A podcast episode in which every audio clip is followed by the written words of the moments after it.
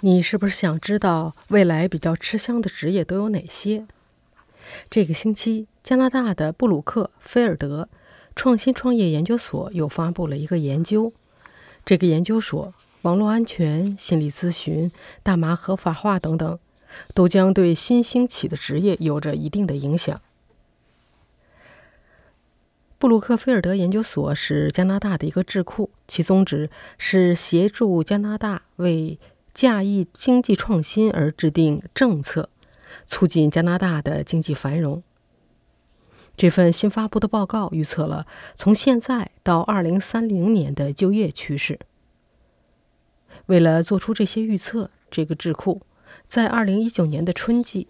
在全国各地举办了六个研讨会，一共邀请了一百二十多名专家参加。在研讨会上，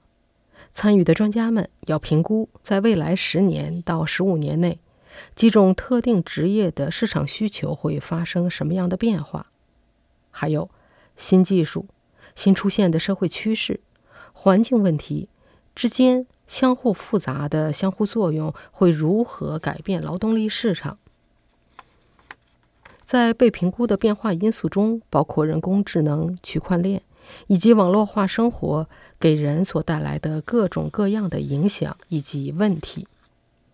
布鲁克菲尔德研究所的经济学家戴安娜·里维拉预测，中小学将会开始提供涉及最新技术、人工智能类的课程，教师们都需要跟上。网络安全调查员显然会是一个越来越受欢迎的职业。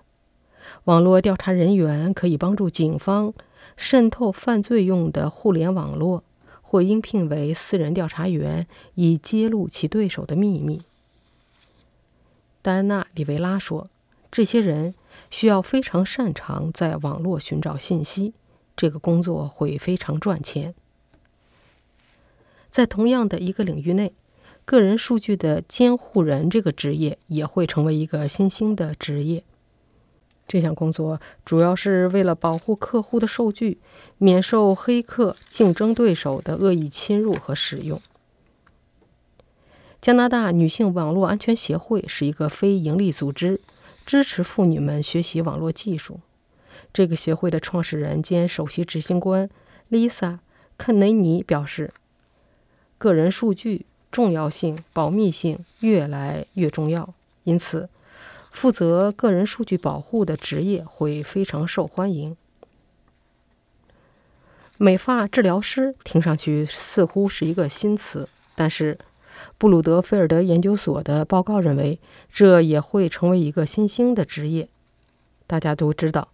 美发师实际上也就是理发师，但是所有的客户每每一坐到理发的椅子上，似乎就打开了心扉，愿意跟美发师。倾诉自己生活中的一切，无论是工作中的事情还是家庭中的事情。因此，研究所的报告认为，这个行业的理发员如果通过一定的培训，其实完全可以胜任一定的心理咨询的工作。目前，在北美的一些美发的大会上，已经有专门的专家为美发师提供一定的心理培训课程。另外，随着加拿大的大麻合法化，大麻的专业师也将成为一个越来越受欢迎的职业。加拿大有品酒师，自然不久以后大概也会出现专业的大麻师。